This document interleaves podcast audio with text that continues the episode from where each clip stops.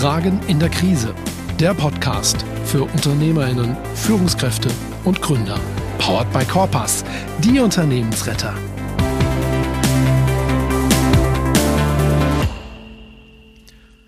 Herzlich willkommen zu Episode 21 von Fragen in der Krise, powered by Corpus, die Unternehmensretter. Und heute mit einem ganz besonderen Gast, der bei uns im Hause Corpus ähm, ein ganz hohes Ansehen genießt, den wir sehr schätzen, als ein Netzwerker, als jemand, der fachlich äh, sehr, sehr, sehr, sehr fit ist, der uns viele Impulse gibt und äh, ganz wesentlich auch an unserer Beratungsleistung Anteil hat, denn äh, viele von uns hat er ausgebildet. Heute ist bei uns Professor Henning Werner. Er ist Leiter des IFUS-Instituts, hat eine Professur für Transformation, Sanierung und Restrukturierung an der SRH Hochschule in Heidelberg.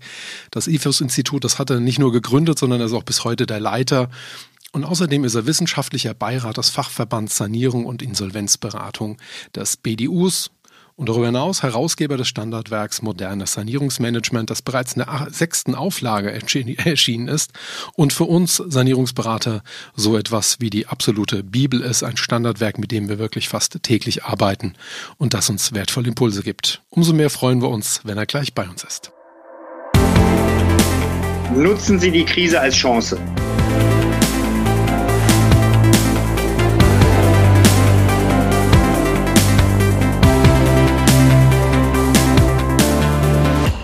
Herzlich willkommen, Herr Professor Werner. Schön, dass Sie bei uns sind. Ja, lieber Herr von Gries, ich freue mich hier zu sein und ähm, freue mich auf das Interview mit Ihnen. Vielen lieben Dank. Ganz kurz, damit wir auch äh, fachlich richtig reinstarten können, würden Sie für die, die das IFUS-Institut eben noch nicht kennen, noch nicht damit zu tun hatten oder auch den Namen noch nicht gehört haben, ganz kurz erklären, was das IFUS-Institut ist? Denn ich glaube, ähm, es erklärt sich nicht von selber, von den Kürzeln her. Ähm, wie wäre da Ihre Erklärung? Ja, sehr gerne natürlich. Das IFUS-Institut ähm, wurde 2010 bei uns an der Hochschule, der SAH Hochschule in Heidelberg, gegründet, mit dem Ziel, die Hochschule und die Praxis in den Themen Transformation, Turnaround, Restrukturierung, Sanierung zu vernetzen. Das heißt, wir wollen unsere Themen von der Hochschule in die Praxis tragen, andersrum Themen aus der Praxis natürlich an die Hochschule äh, holen und das auf diesen Gebieten, auf denen ich eben an der Hochschule arbeite. Wenn Sie sagen, Sie wollen Hochschule und Praxis miteinander verbinden, ähm, sind das zwei voneinander losgelöste Bewegungen? Also gibt es da wirklich einen, einen, starken praktischen Aspekt und dann eher einen theoretischen Aspekt oder ist das schon eher, eher nah beieinander? Also die Restrukturierung ist ja etwas, was, ähm, was in der Praxis gelebt werden muss. Und natürlich vermitteln wir an der Hochschule so die theoretischen Grundlagen, aber für unsere Ausbildung, die ja sehr praxisorientiert sein soll an der Hochschule, ist es natürlich wichtig, dass die Studierenden auch frühestmöglich Kontakt zur Praxis bekommen. Und das tun wir natürlich über das Netzwerk des IFUS-Institutes, indem wir hier spannende Referenten beispielsweise aus der Praxis immer wieder an die Hochschule holen oder unsere Studierenden über unser Netzwerk in die Praxis vermitteln. So profitieren beide Seiten und wir können eine wirklich höchst praxisorientierte Ausbildung an der Hochschule gewährleisten. Das heißt aber auch, wenn ich es richtig verstanden habe, es gibt also einmal ein Studienangebot, das, das richtet sich dann quasi an Studenten, an, an, an Vollzeitstudenten, also Menschen im Studium. Äh, Sie haben aber auch ähm, ähm mittlerweile, oder so habe ich es zumindest wahrgenommen, Sie bieten aber auch Fortbildung quasi für zum Beispiel Praktiker an, die dann eben nicht bei Ihnen studieren, sondern dort eben ein Ausbildungsformat durchlaufen. Korrekt, korrekt. Äh, zum einen bieten wir an der Hochschule ganz klassisch die Ausbildung für Studierende an. Und über das IFUS-Institut wiederum bieten wir Ausbildung für Praktiker an. Das heißt, das IFUS-Institut ist im Grunde in drei Bereichen aktiv. Zum einen in der, in der Weiterbildung von Leuten aus der Praxis. Das sind Sanierungsberater, Interimmanager, Finanzierer, aber auch Geschäftsführer von Unternehmen, die irgendwie mit dem Thema Transformation, Turnaround, Krise zu tun haben. Äh, zum anderen organisieren wir viele Veranstaltungen, um Menschen aus der Branche zusammenzuführen. Äh, und zum Dritten widmen wir uns natürlich stark auch dem Thema Generierung von, von Wissen durch Publikationen beispielsweise. Also das, was dann klassisch das, das wissenschaftliche Arbeiten auch noch wieder ist, anhand von, von Praxisbeispielen oder Fallstudien oder eben besonderen Konstellationen, wenn ich das richtig verstanden habe. Ganz genau. Also insofern äh, sind wir auf beiden äh, Wegen sehr, sehr aktiv. Zum einen in der Ausbildung von Studierenden an der Hochschule, zum anderen über das IFUS Und deswegen sozusagen hier die Brücke in die Praxis, äh, in der Aus- und Weiterbildung von Praktikern aus dem Markt. Ist es aus Ihrer Sicht, wenn, wenn ich jetzt als Praktiker beschließe, ich will mich da fortbilden, mich hat das angesprochen, ähm, ist es notwendig, den betriebswirtschaftlichen Hintergrund zu haben? Weil auch Praktiker haben ja oft doch sehr ungewöhnliche Lebensläufe. Ich denke jetzt mal zum Beispiel irgendwie an, an Ingenieure oder Menschen, die vielleicht eher aus dem technischen Umfeld kommen. Stellt das für die eine Hürde dar oder ist das, ist das für die durchaus ähm, machbar? Nein, also das ist äh, machbar und so sind unsere äh, Lehrgänge und Seminare am IFOS-Institut auch konzipiert. Grundsätzlich haben wir eine ziemlich heterogene Gruppe von Teilnehmern, woraus aber auch für die Teilnehmer ein großer Mehrwert generiert wird, weil wir dadurch alle Perspektiven unter den Teilnehmern schon mal abbilden. Also wir haben die klassischen Restrukturierungsberater, wir haben die Interim-Manager, die häufig in, bestimmten Branchen oder Unternehmensfunktionen jahrelange Erfahrung haben. Äh, wir haben die äh, Finanzierer ja, und Geschäftsführer, die dann rein operative Erfahrung haben. Und all diese Perspektiven ähm, führen wir zusammen. Und vom Grundsatz her vermitteln wir hier die theoretischen äh, Grundlagen eben der außergerichtlichen Sanierung, aber auch der Sanierung durch ein Insolvenzverfahren.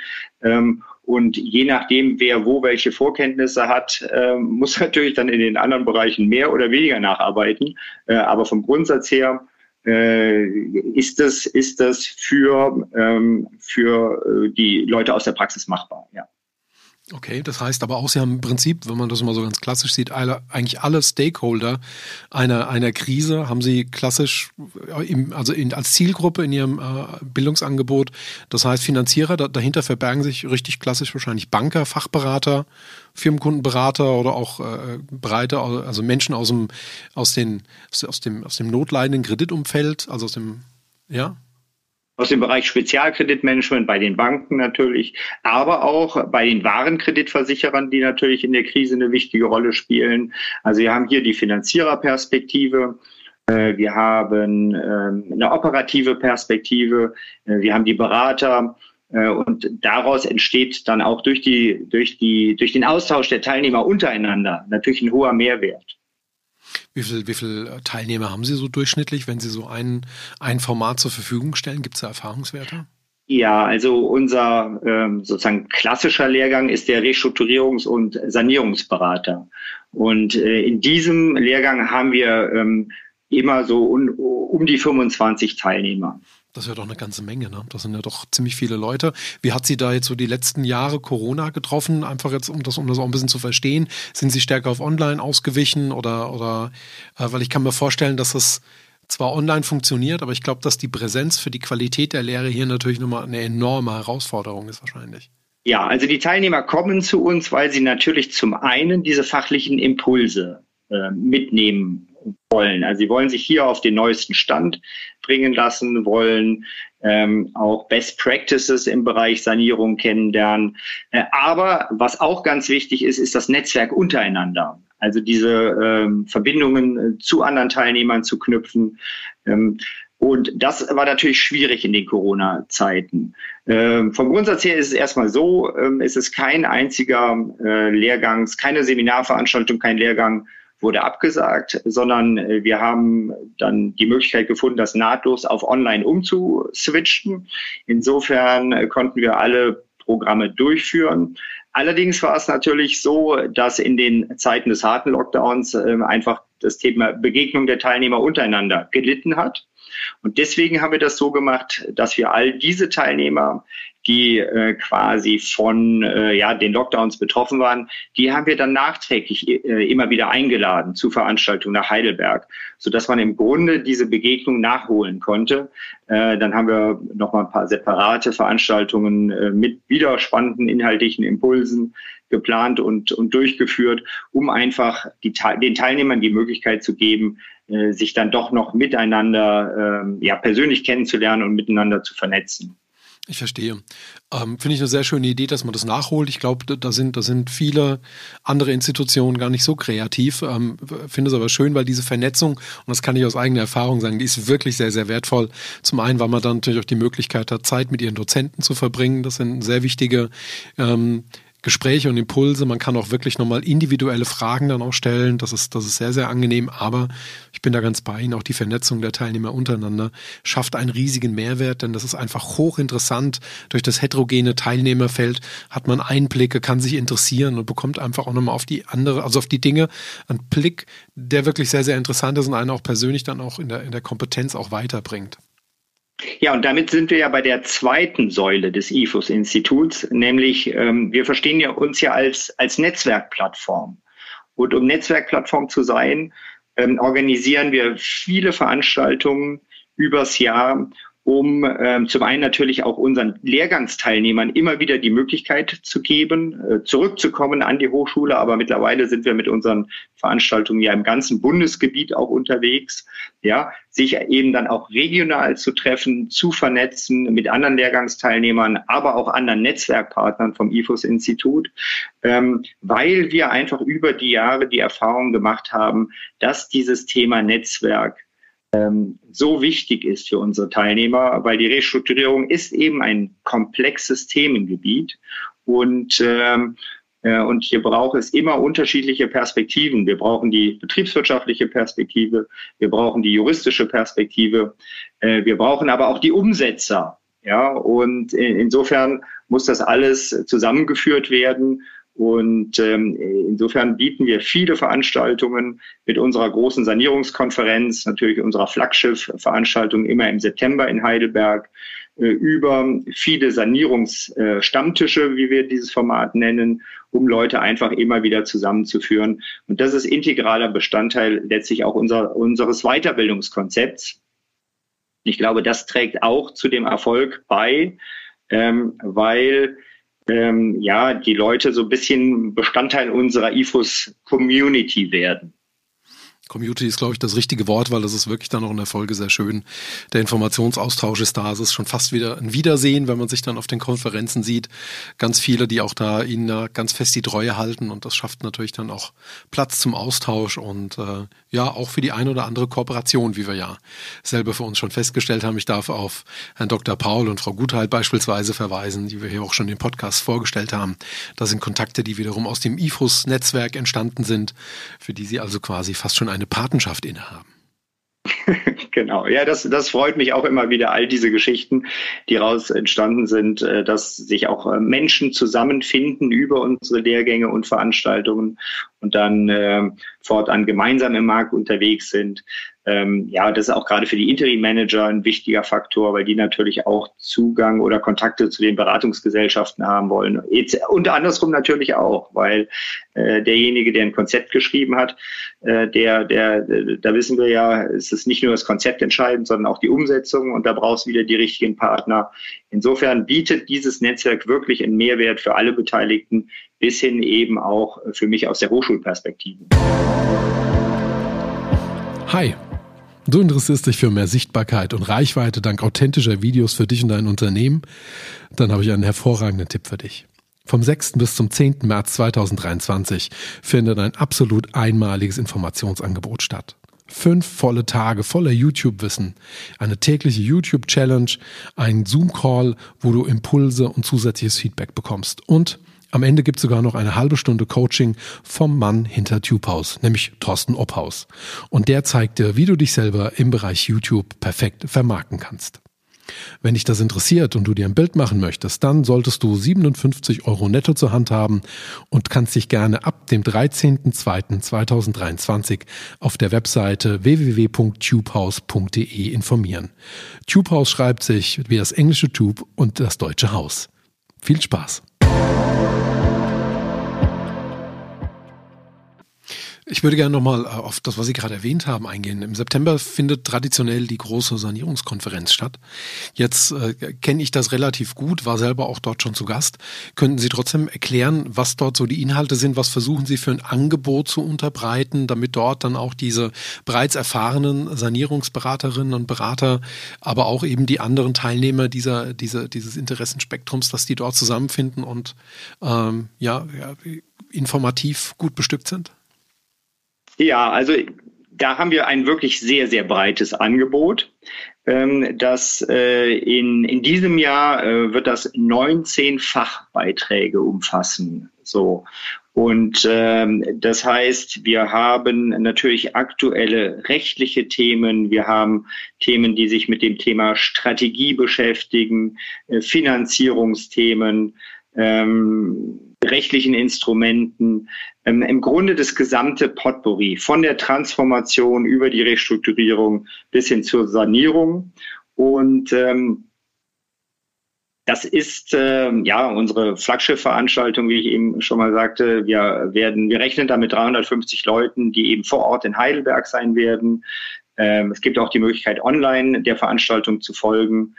Ähm, da hatten wir im letzten Jahr ähm, ungefähr 200 äh, Online-Teilnehmer dann nochmal. Aber ich kann nur sagen, jeder, der die Chance hat, nach Heidelberg zu kommen, äh, das ist eine tolle Veranstaltung, ist so ein bisschen wie das Familientreffen in der Branche. Das, haben Sie schön beschrieben. Ich glaube, das Familientreffen trifft es ganz gut. Da geht es sehr herzlich zu, da man sich eben entweder vom Seminar selber kennt oder eben dann schon über die äh, Serie der verschiedenen äh, Konferenzen dann auch äh, Bekanntschaft geschlossen hat. Ist das in der Tat wirklich ein großes äh, Come Together. Ja, und natürlich, äh, Herr von Gries, nicht zu vergessen, unser Netzwerkabend, mit dem wir am Vorabend der Konferenz schon starten. Tolle Veranstaltung in der Heidelberger Altstadt ähm, dem wir eine äh, große Brauerei im Grunde für uns dann angemietet haben. Äh, und das, das ist auch schon eine tolle Veranstaltung, wo wir dann zum lockeren Get-Together äh, zusammenkommen und sich im Grunde die Branche trifft. Das finde ich generell sehr intelligent, wie Sie das machen. Sie haben da auch wirklich ein ganz tolles Feingefühl, weil auch gerade dieser, diese, dieser informelle Anteil doch immer ein sehr, sehr schönes Angebot ist, das ja auch, glaube ich, sehr viele nutzen, dann eben den etwas verlängern, einen Abend vorher kommen, sich nochmal da off-topic ein bisschen mit Themen beschäftigen, einen Schwerpunkt nutzen als solches. Ähm, worauf ist das zurückzuführen? Hat sich das so ergeben oder, oder ist, das, ist das ein Stück weit Kalkül?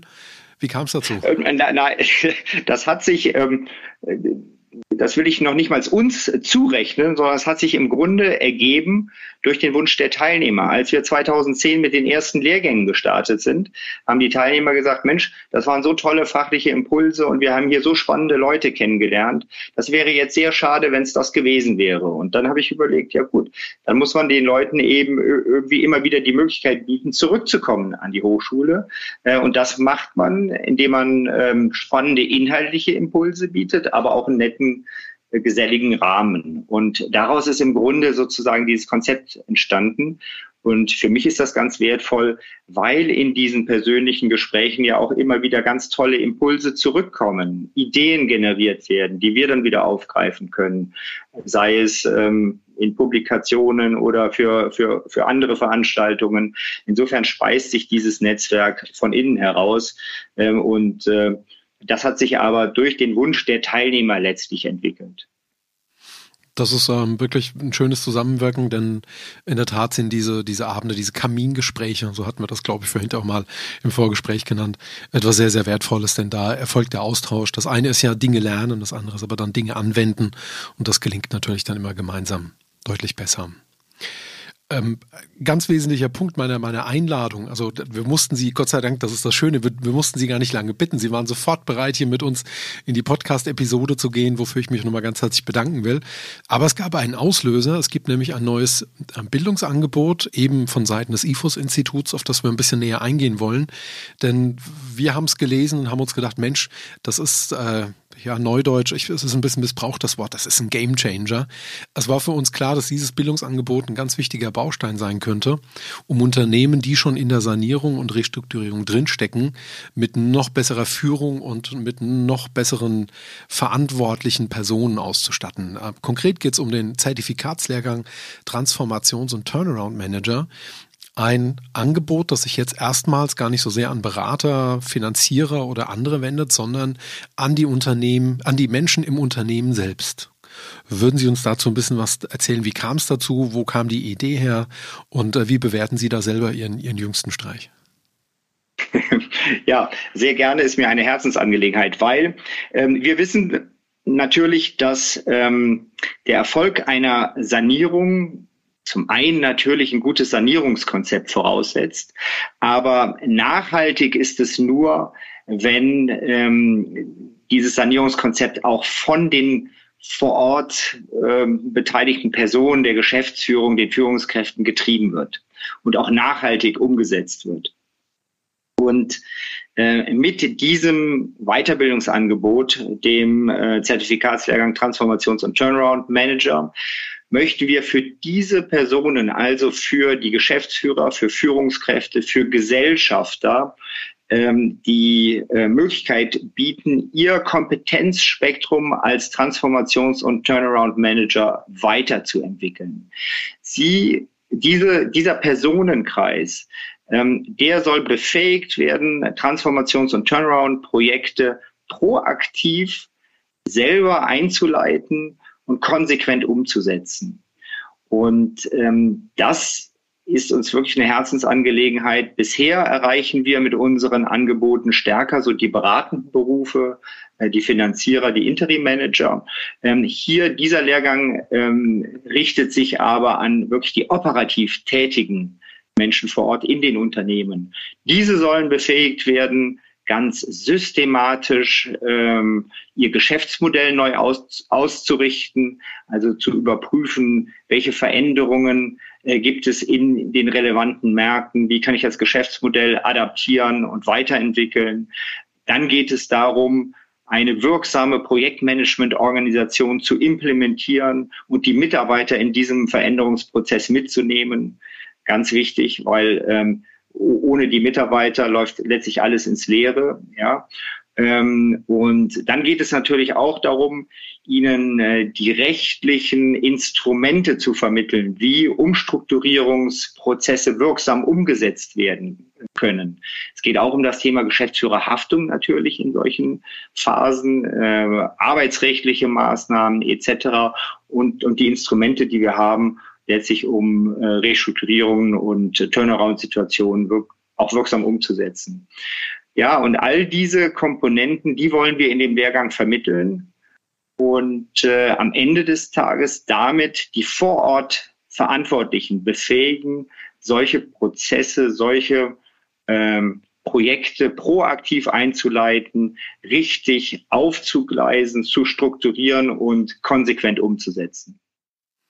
Darin will ich Sie äh, argumentativ auch vollständig unterstützen. Ich glaube, es ist wirklich unsere, unsere Tagespraxis, dass wir sehen, häufig kommen wir in Mandatssituationen in Unternehmen, wo ähm, grundsätzlich ein Geschäftsmodell da ist. Jetzt kann man darüber streiten, ob das noch gut ist oder ob das erneuert werden muss. Aber äh, häufig haben wir gerade auf den darüberliegenden Krisenebenen haben wir natürlich häufig die größten Probleme. Das ist zum einen die Stakeholder-Krise, ähm, häufig dann auch eine Führungs- und Strategiekrise. Das ist so diese, diese, diese Dreierkonstellation, die man sehr häufig trifft.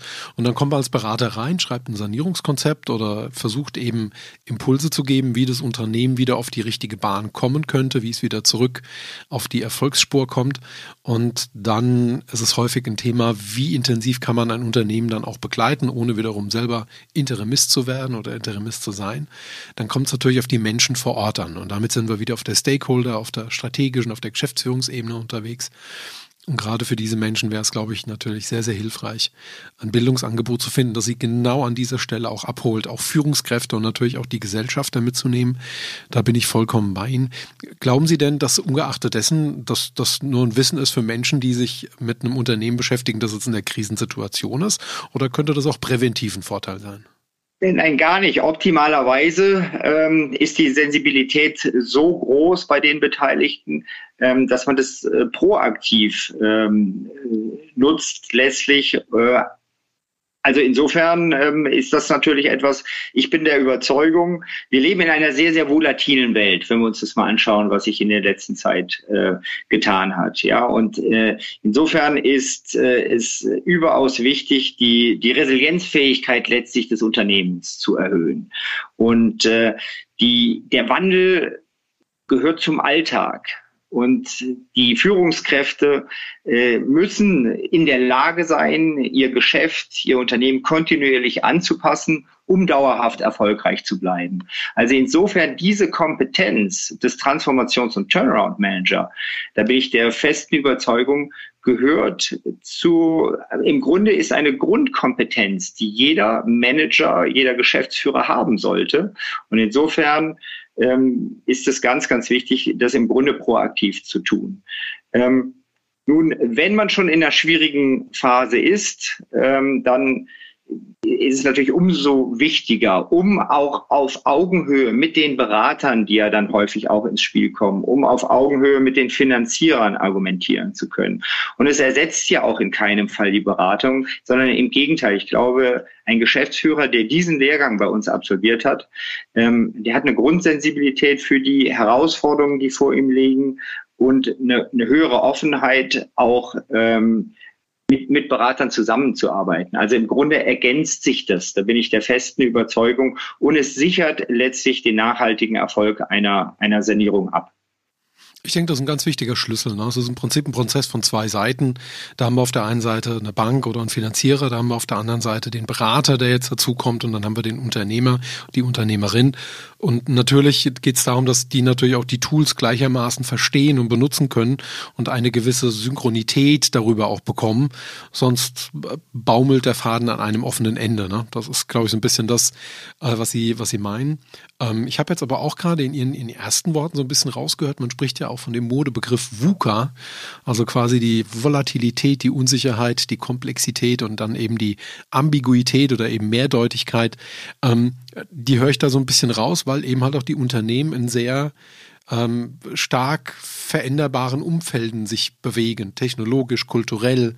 Das ist ja alles nicht mehr so wie vor 20, 30 Jahren, als das alles äh, sag ich mal, doch in sehr, sehr klaren und absehbaren Bahnen immer gelaufen ist. Ziehen Sie auch darauf so ein bisschen ab, im Prinzip diese, diese, diese, diesen, diesen VUCA-Zustand managebar zu machen? Genau, also das ist, das ist die Grundlage unseres ersten Moduls. Äh, unsere Kernhypothese ist, wir leben in einer VUCA-Welt, genau wie Sie das eben beschrieben haben. Äh, das heißt, die, die Rahmenbedingungen sind volatil, verändern sich fortlaufend. Und insofern ist die Frage, wie können sich Unternehmen in, äh, in diesem Umfeld bestmöglich aufstellen? Das ist ja die Kernfrage. Und ähm, in, insofern dazu, da bin ich äh, der festen Überzeugung, ähm, muss jedes Unternehmen äh, letztlich die Frage beantworten können, ähm, was ist eigentlich aus der Kundenperspektive der zentrale Nutzen, der erzeugt wird? Und ähm, inwiefern ist der Kunde bereit, für diesen Nutzen zu bezahlen? Und äh, diese Frage, die muss man beantworten. Und natürlich können sich die Rahmenbedingungen da ändern.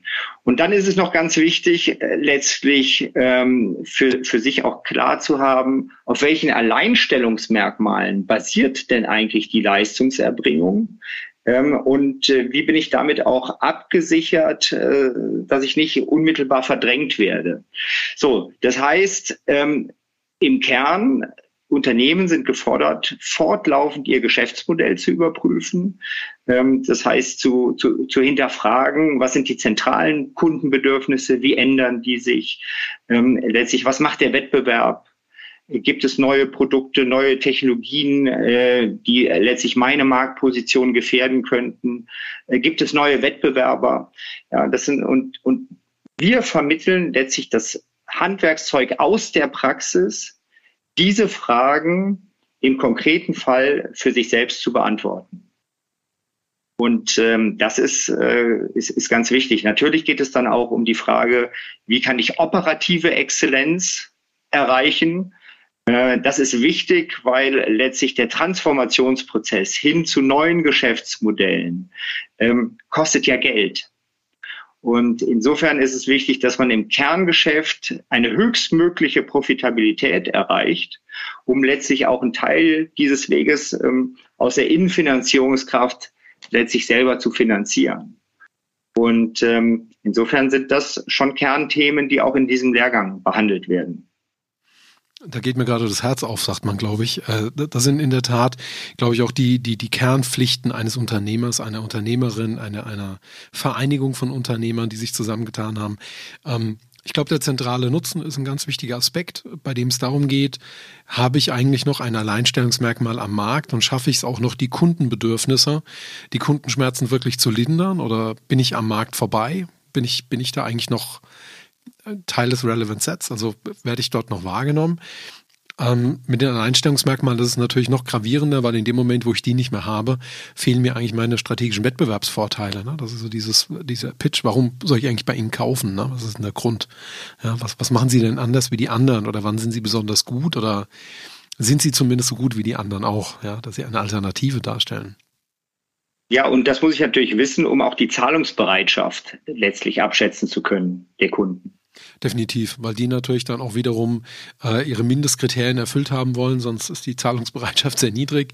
Ähm, und wenn dann aber natürlich äh, Value und Hanking Elements, also quasi Mehrwerte dazukommen, die mich wiederum entweder begeistern oder mir einen erhöhten Nutzen versprechen, dann, dann steigt meine Zahlungsbereitschaft und ich erkenne eben auch die Einmaligkeit des Angebots als solches.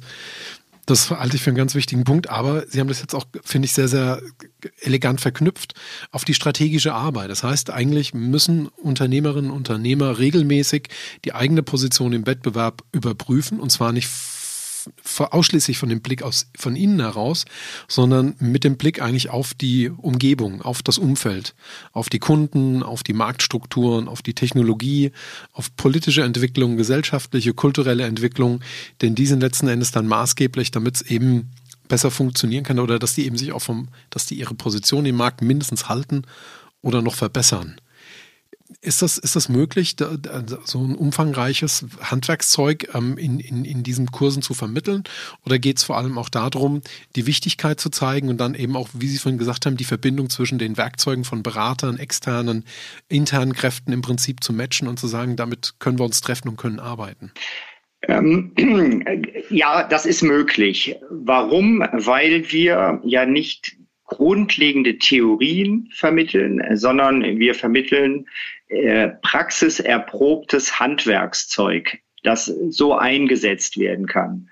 Also insofern ähm, ist es möglich, den Teilnehmern ganz konkrete Tools mitzugeben. Natürlich müssen wir auch sensibilisieren und äh, aber ähm, die die Teilnehmer kriegen ähm, wirklich äh, praxiserprobte Instrumente, die sie dann in ihrem Unternehmen anwenden können, um letztlich diese Fragestellungen zu beantworten oder zu bearbeiten und Antworten zu finden. Ja.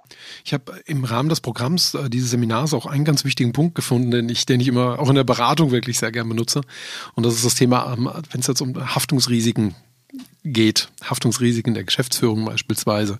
Und äh, so ein alter Satz ist eigentlich, ähm, in dem Moment, wo ein Geschäftsführer, eine Geschäftsführerin anfängt, über Haftungsrisiken nachzudenken, dann sollte er vor allem darüber nachdenken, ob es im Unternehmen noch gut geht. Ne? Weil dieser Gedanke entsteht ja meistens da, wo es schon raucht, donnert äh, oder zumindest irgendwie äh, Schwierigkeiten gibt.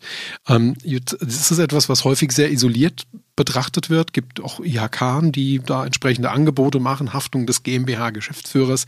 Jetzt ist ja, glaube ich, aber Ihr Ansatz hier etwas breiter und Sie betten das ja auch nochmal in Sanierungs- und Insolvenzrecht an, aber auch nochmal in Arbeitsrecht zum Thema Umstrukturierung.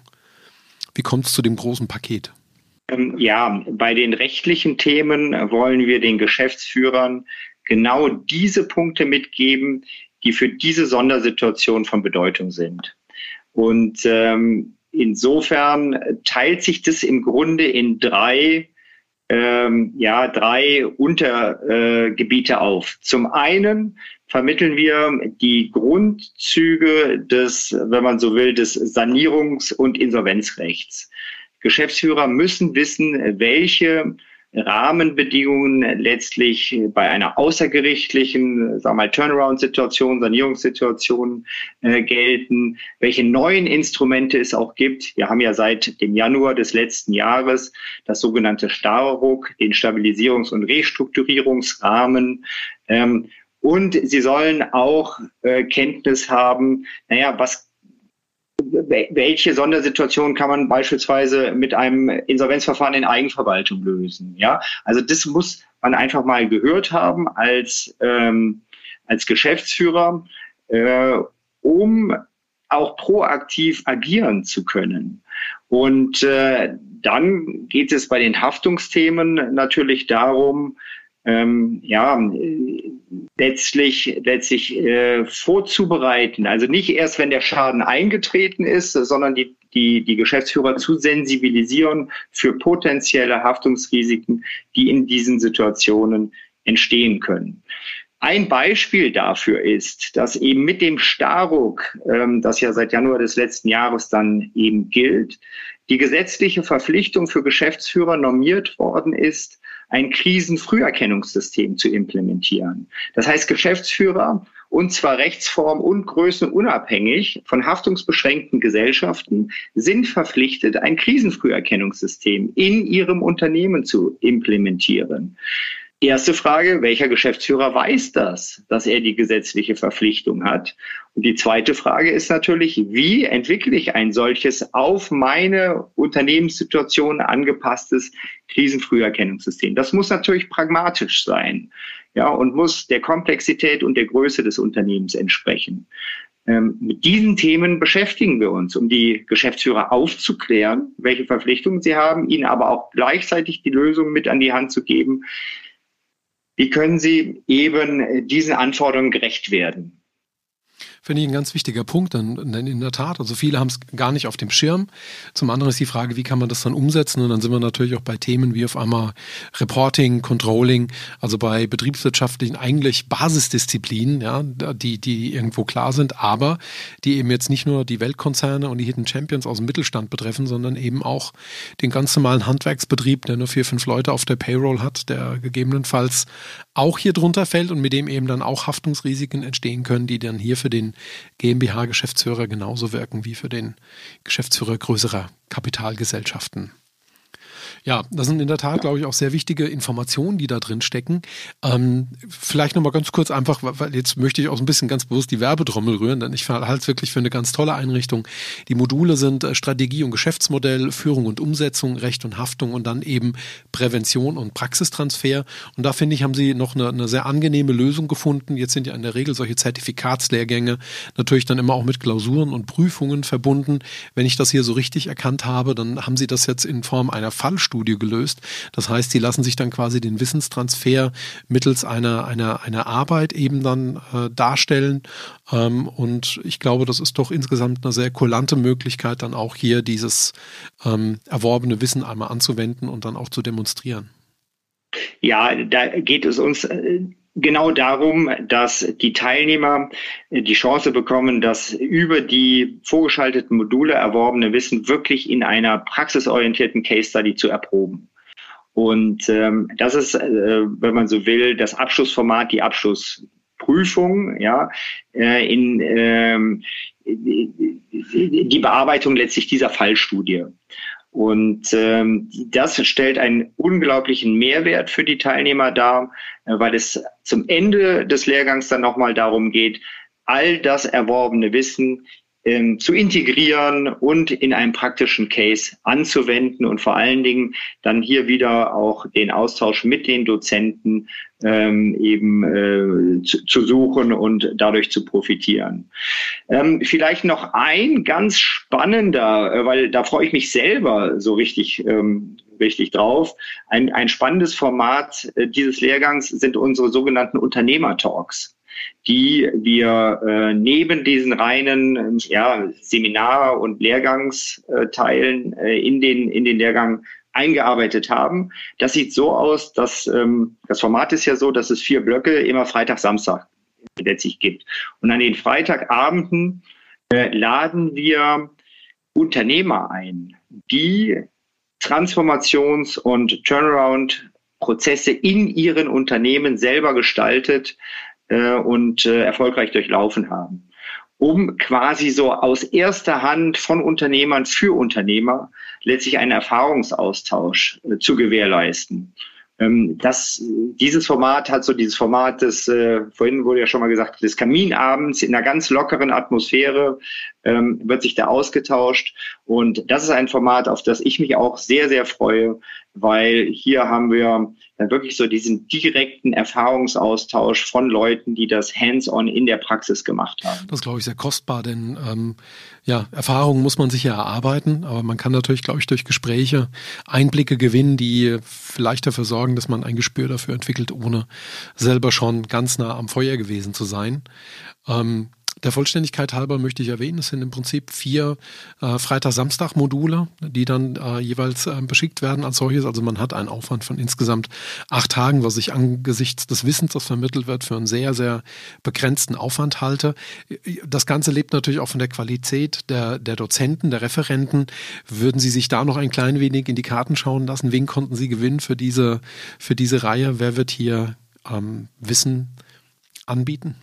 Ähm, ja, das, wir, wir haben da glaube acht oder zehn äh, Referenten äh, in dem Lehrgang. Ich will jetzt nicht alle Namen nennen, aber das sind durchweg die für also führende Akteure äh, in ihren Bereichen äh, und zwar in, in, in jedem Bereich. Wenn es um das Thema Strategie geht, wenn es um das Thema die rechtlichen Themen, äh, wir haben immer bekannte und führende Köpfe aus dem Markt. Ähm, insofern kann ich äh, da versprechen, äh, dass das auf einem äh, ganz, ganz tollen, tollen Niveau sein wird und auch der Austausch mit diesen Akteuren extrem spannend sein wird, wie auch der Austausch unter den Teilnehmern. Definitiv, kann aus eigener Erfahrung auch sagen, also wirklich über die Maßen versiert und vor allem ein ganz wichtiges Netzwerk, denn wenn man dann in der Situation ist, sich eben dann hier praktisch auch bewähren muss, dann hilft es wahnsinnig, den einen oder anderen, äh, die eine oder andere Visitenkarte, den einen oder anderen Kontakt zu haben, wo man weiß, da kann man sich jetzt eben rechtlich oder methodisch wirklich nochmal Rückendeckung holen und weiß dann eben auch, wie man ein Thema zu behandeln hat. Das ist natürlich sehr, sehr, sehr, sehr wichtig und ist am Ende maßgeblich für die Qualität der Arbeit, die man da dann. Ja, und äh, ich arbeite mit all diesen ähm, Referenten, die da auch im Lehrgang ähm, auftreten, seit vielen Jahren, mit den allermeisten schon seit 15 Jahren, in dem Buchprojekt auch äh, zusammen. Also sind auch überwiegend Autoren aus, aus unserem Buch. Ähm, insofern, das ist ein sehr, sehr eingespieltes und erprobtes Team. Das äh, glaube ich in der Tat. Ich glaube, einige Namen konnte ich dann auch wieder auf der Autorenliste erkennen. Äh, letzter Hinweis dazu, äh, es startet jetzt die April-Staffel. Wer also hier schnell entschlossen ist, am 29.04. startet jetzt der eine Turn, äh, der von Ende April dann bis Anfang Juli geht. Dann im September geht es weiter mit einem weiteren. Informationen dazu finden Sie auf www.ifus-institut.de und dort dann, wenn Sie möchten, noch unter Slash Weiterbildung und dort finden Sie dann den Zertifikatslehrgang Transformation und Turnaround Manager. Ein wirklich sehr, sehr gutes Angebot, das wir ganz äh, warm empfehlen möchten, weil wir glauben, dass das eben ein wichtiger Bestandteil ist, um eben die eigene Qualität des Unternehmerseins zu verbessern, aber eben auch wappnet für Krisensituationen, die können schneller entstehen, als man denkt. Corona hat das jetzt, glaube ich, gezeigt, dass ganz schnell Unternehmen, die bumbal gesund sind, wie man so schön sagt, doch auch in eine Krise geraten können und sich eben mit externen Faktoren herumschlagen müssen, die doch Bremsspuren im eigenen Geschäft, im eigenen Geschäftsmodell, im eigenen Unternehmen dann mit sich bringen und dieses Wissen dann extrem vorteilhaft ist. Bevor wir ähm, uns nochmal einem ganz anderen Themenblock zuwenden, würde ich gerne mit Ihnen auch nochmal auf das Thema, ähm, ja, das Restrukturierungsumfeld in Deutschland draufschauen. Denn in diesem Umfeld bewegen wir uns ja sehr stark. Gibt es da von Ihrer Seite eine Einschätzung, wie sich das jetzt auch die letzten zwei Jahre durch Corona entwickelt hat? Wie haben Sie es vorher wahrgenommen? Wie hat sich es verändert? Hat sich auch für Sie die Klientel ein bisschen verändert? Also auch aus Ihrer Hochschulperspektive heraus, haben Sie auf einmal mit anderen Leuten zu tun, mit anderen Fragestellungen? Hatte das, hatte das einen Einfluss darauf? Ähm, ja, interessante Frage. Also wenn man jetzt mal zurückblickt, so die letzten zwei Jahre, ähm, die ja geprägt waren durch die Corona-Krise, so dachten wir zunächst im März 2020, als es so losging, jetzt kommt der große Restrukturierungstsunami. Wir wissen alle, der kam nicht. Im Gegenteil, es ist sehr ruhig im Markt geblieben. Äh, die Insolvenzzahlen sind ähm, nochmal nochmal im Grunde äh, ja zurückgegangen.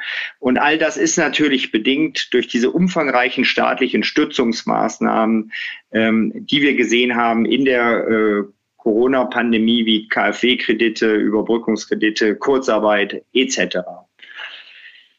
Für mich ist es so, durch diese umfangreichen Stützungsmaßnahmen konnte für viele Unternehmen das kurzfristige Überleben gesichert werden aber natürlich um den Preis, dass die Verschuldung gestiegen ist, ohne dass in gleichem Maße letztlich die Kapitaldienstfähigkeit verbessert worden wäre. Das heißt, die entscheidende Frage, ob auch das langfristige Überleben gesichert werden kann, die ist bei vielen Unternehmen für mich noch unbeantwortet. Und ähm, wenn jetzt eben auch die tilgungsfreien Zeiträume auslaufen und letztlich der Kapitaldienst beginnt, ähm, muss man bei vielen Unternehmen, glaube ich, erst noch sehen, inwiefern die in der Lage sind, dann eben diesen Kapitaldienst auch leisten zu können, beziehungsweise mit welchen Instrumenten man letztlich hier Anpassungen vornimmt. Und dann sehen wir natürlich unglaubliche Herausforderungen in vielen Bereichen. Wir sehen jetzt aktuell durch die Ukraine-Krise äh, gestiegene Energiekosten, eine explosionsartige Entwicklung der Energiekosten. Aber auch schon, wenn man die letzten zwei Jahre zurückschaut und sich unterschiedliche Rohstoffpreisindizes anschaut, beispielsweise Metalle, sehen wir eine deutliche, einen deutlichen Anstieg. Wir sehen einen Anstieg bei Frachtkosten.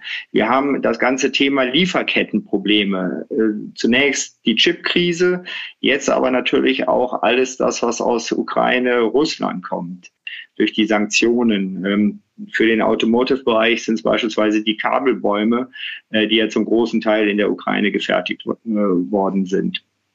So, und last but not least haben wir in vielen Branchen eben den auch schon viel diskutierten strukturellen Wandel, wenn wir an das Thema Automotive denken, äh, wenn wir an den stationären Handel denken, ähm, der natürlich nochmal beschleunigt durch Corona gelitten hat, wir haben über die letzten Jahre schon einen kontinuierlichen Anstieg letztlich der Online-Umsätze gesehen.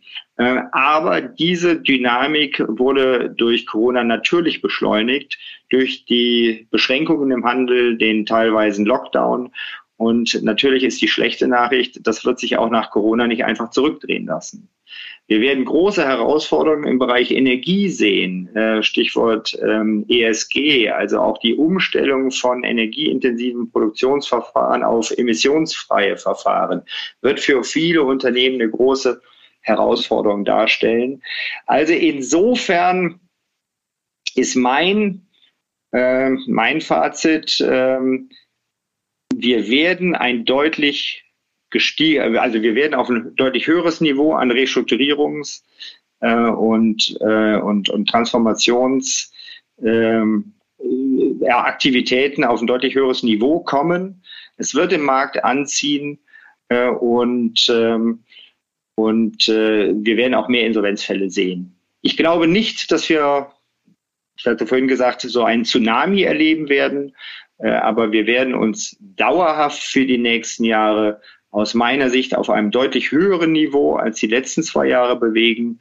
Und das bestätigen aber auch meine Gespräche mit Finanzierern und mit den wahren Kreditversichern, die das äh, zum Teil in bestimmten Branchen heute schon spüren. Das würde ich unterstützen. Also ich glaube auch, wir werden kein Tsunami bekommen, aber es sind mehrere Effekte, die jetzt natürlich gerade schlagend werden. Einen davon haben Sie schon genannt, über Corona jetzt in die Ukraine-Krise. Da sind wir wieder bei VUCA, bei diesen vielen volatilen Veränderungen, bei dieser, bei dieser äh, fehlenden Vorhersehbarkeit. Ähm, als Corona begann und wir diese, diese große Welle der staatlichen Unterstützungsmaßnahmen gesehen haben, haben wir natürlich auch ganz oft gesehen, dass Unternehmen Darlehen aufgenommen haben, Corona-Hilfsdarlehen und erstmal ganz elegant äh, über zwei tilgungsfreie Jahre im Prinzip äh, einen Teil der weichen Kosten vorfinanziert haben. Denn mit den Geldern wurden ja in der Regel keine, keine Hallen ge gebaut oder Maschinen gekauft, sondern es wurde ja im Prinzip, äh, wurden laufende Kosten getragen. Und jetzt beginnt 2022 hier die Rückführung.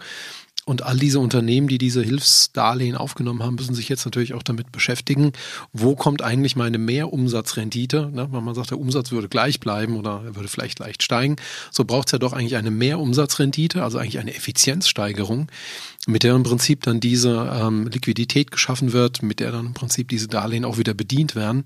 Insofern zieht, glaube ich, die eigentlich gut gemeinte Hilfe jetzt einen Problemkreis nach sich, der so ein bisschen nachwirkt, ne? also wie so, wie so eine, eine nachgelagerte Welle. Da würde ich Ihnen vollkommen recht geben. Ebenso, ich glaube jetzt auch bei den durch diese Krisen aus ja jetzt ausufernden Nebenerscheinungen. Fracht ist ein großes Thema, Frachtraten explodieren. Äh, so ein, ein, Container aus Fernost, der irgendwie vor ein paar Monaten noch irgendwie mit, mit 2.000, 3.000 äh, Dollar über den Ozean bewegt wurde. Ähm, da kann man fast eine Null anhängen, so sind die Preise explodiert. Ähm, Energie, ein ganz, ganz großes Thema. Das ESG spielte auch eine Rolle hinein.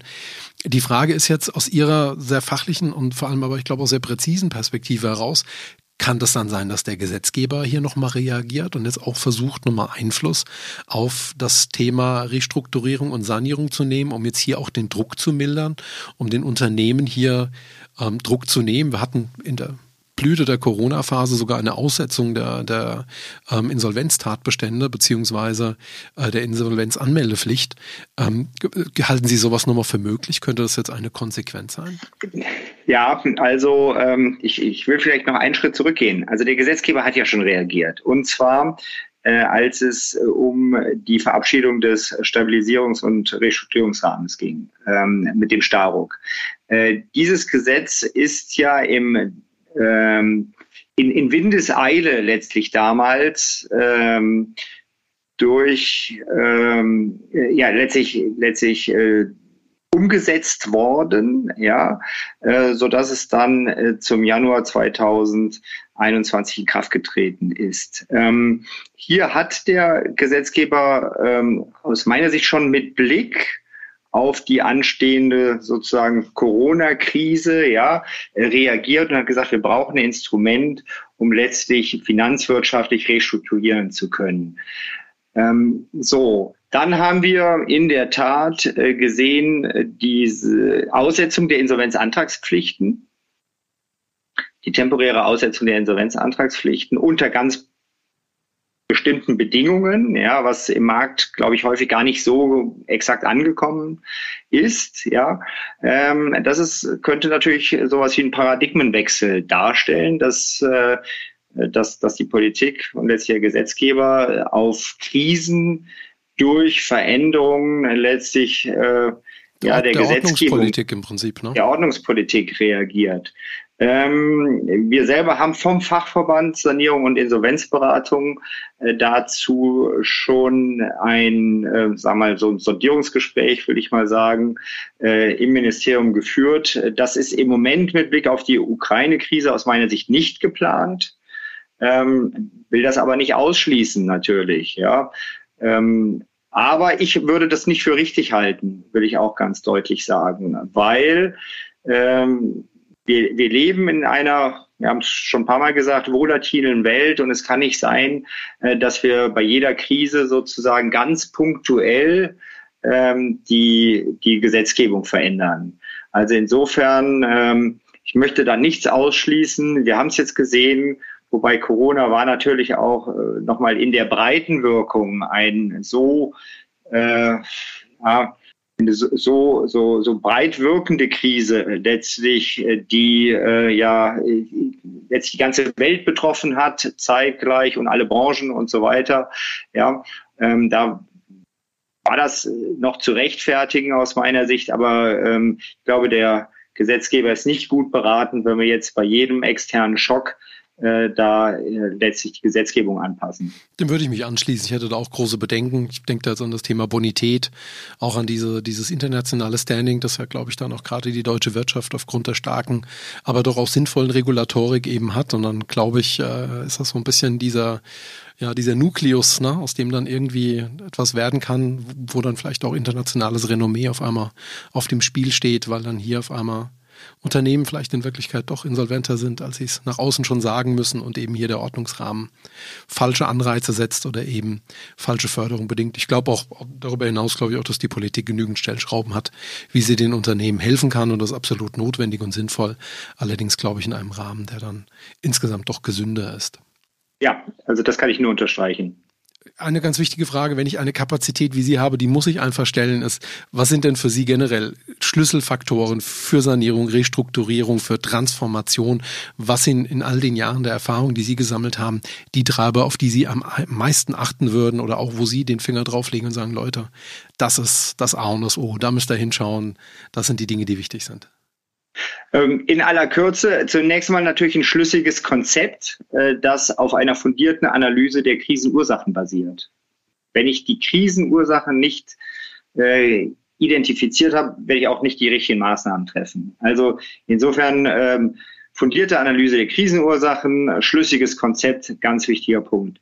Der nächste Punkt, der für mich eine ganz wichtige Rolle spielt, ist die Kommunikation und die Einbindung aller Stakeholder.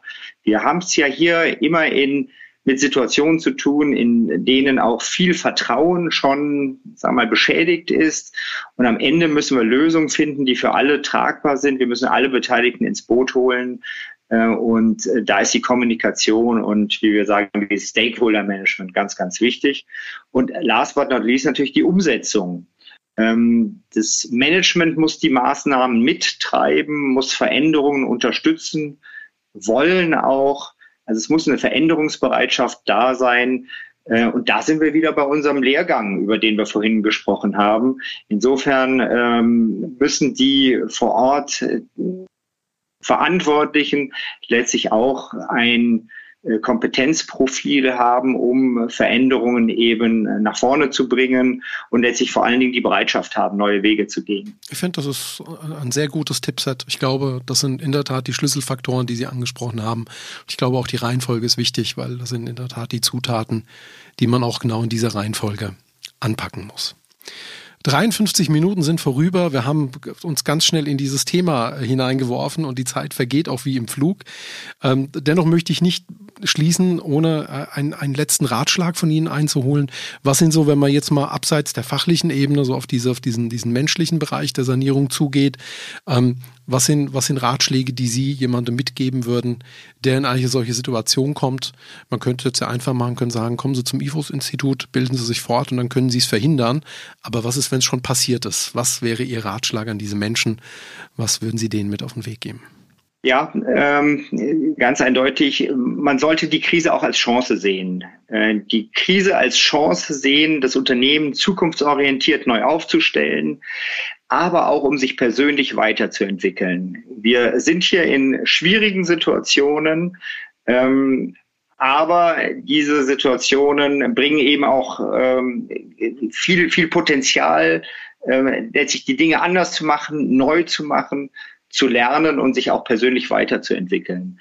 Weil in der Krise ist eins klar, Dinge müssen sich verändern und es geht nicht so weiter wie in der Vergangenheit. Und letztlich, wer erstmal zu dieser Erkenntnis kommt und nicht an altbewährten einfach nur festhalten will, für den bietet die Krise auch die, diese Chance, eben einerseits fürs Unternehmen, aber auch für die Person, ähm, sich für die Zukunft neu aufzustellen, äh, weil in der Zukunft, wir werden immer wieder Veränderungen und Veränderungsbedarf sehen. Und nur wer sich kontinuierlich eben anpassen kann, der wird dauerhaft erfolgreich sein, da bin ich überzeugt. Und insofern Krise als Chance, ähm, das wäre das, und, und diese Offenheit, diese Bereitschaft, sich eben auf neue Wege äh, aufzumachen. Ich finde, da haben Sie es ganz hervorragend rund gemacht. Äh, Krisen bieten Chancen. Die Krise bietet eine Chance zur persönlichen und auch zur sachlichen Veränderung.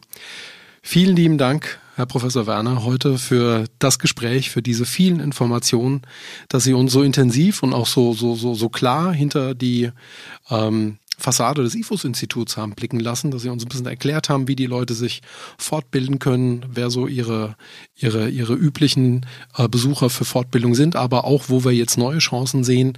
Vielen lieben Dank für das sehr interessante und vor allem auch informative Gespräch.